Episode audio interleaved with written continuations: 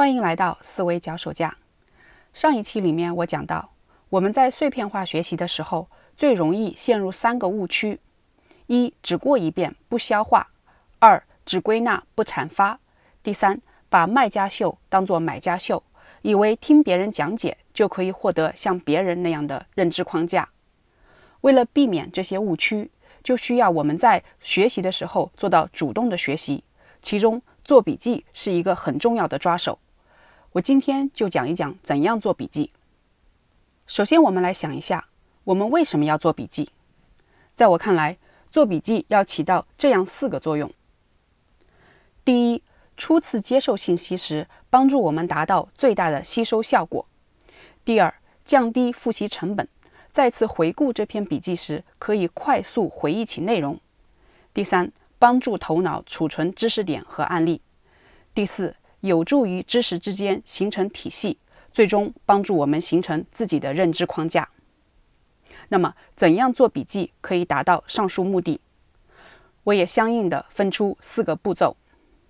在听完了一门课或者收藏了一篇文章之后，要在短期内对笔记有一个加工整理的功夫。整理时要做的第一件事情就是总结概括，尤其是整理出这篇笔记的目录大纲，一眼就可以看出它的框架结构。现在很多人喜欢用思维导图来归纳一篇文章或者一本书的重点，也就是相当于目录大纲。做这一步的目的是。等再次复习这篇笔记的时候，光看这个大纲就能够回忆起这篇笔记的内容。在上一期里面，我讲了很多人做完了笔记这一步就觉得知识就是自己的了，这是一个很大的误区。因为总结概括只是最浅层的理解，光有这一步是不够的。所以接下来要做的第二件事情是写我的解读，就是这篇文章或者笔记对于我的意义是什么。这不同于复述原文的大纲。我的解读是我对所学内容的提炼和阐发，这里涉及的是应用、分析、评价等高阶思考能力。它可以包括以下内容，比如说，举出新学到的这个概念的另一个例子，把这个新的概念跟我已经有的概念进行比较。对于文章或者书中提到的案例，我是否可以提出新的解读角度？把别人说的一个观点往底层去深挖，看看它背后的原则是什么。我是否认同别人说的这个观点？他说的好的地方在哪里？哪些地方可以改进？等等。我举一个例子来说，有一种很流行的做笔记方法叫康奈尔笔记法。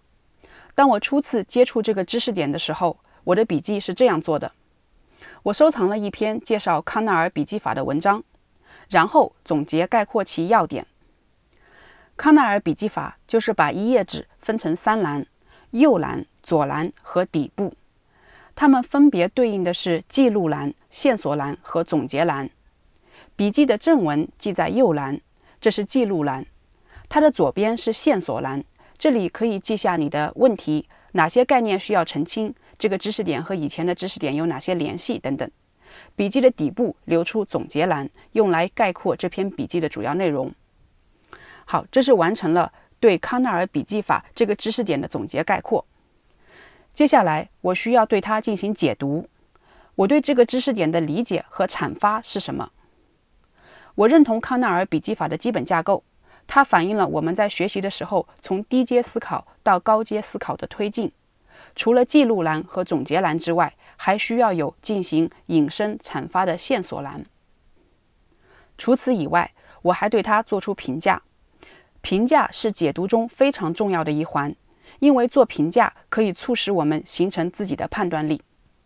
针对康奈尔笔记法，我认为它的总结栏和线索栏就是达到了笔记的头两个作用：初次学习吸收效果最大化，再次回顾降低复习成本。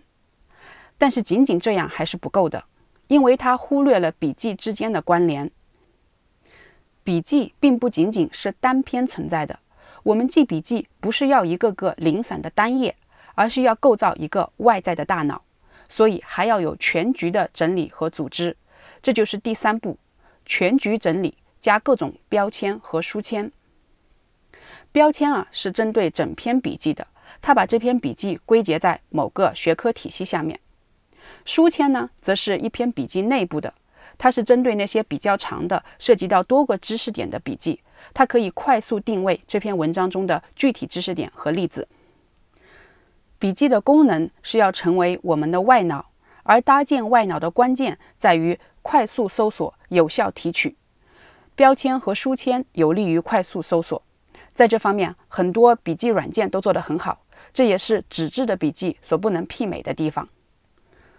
完成了上面三步，总结概括，我的解读，整理书签标签，这时一篇笔记才算是初步记好了。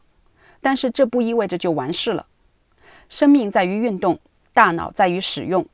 既然笔记是我们的外在大脑，就应该不断的去翻反用用，让它更新迭代，形成越来越完善的体系。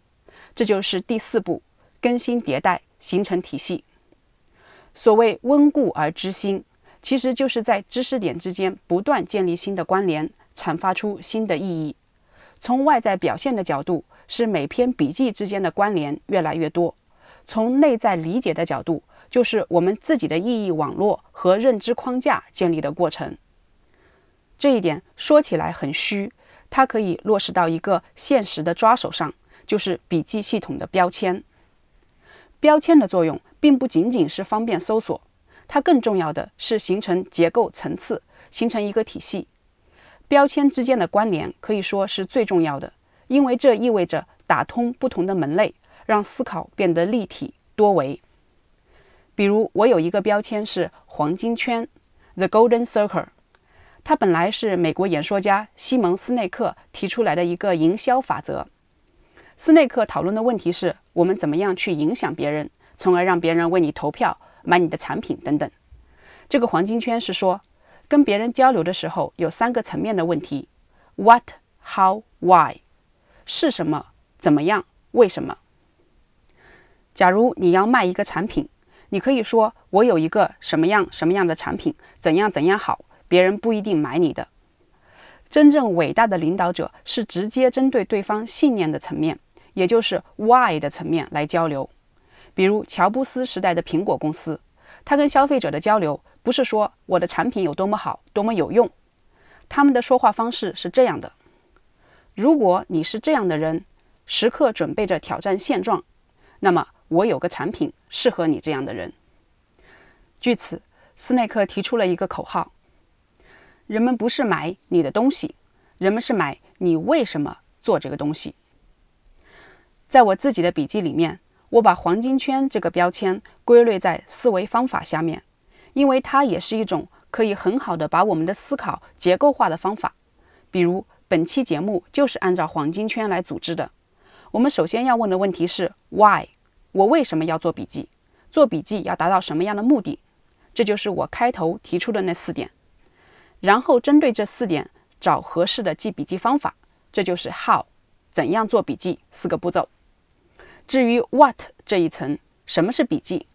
在你明白了 why 和 how 之后，它就顺理成章的变成笔记不是记录他人的想法或知识，而是我自己的外在大脑。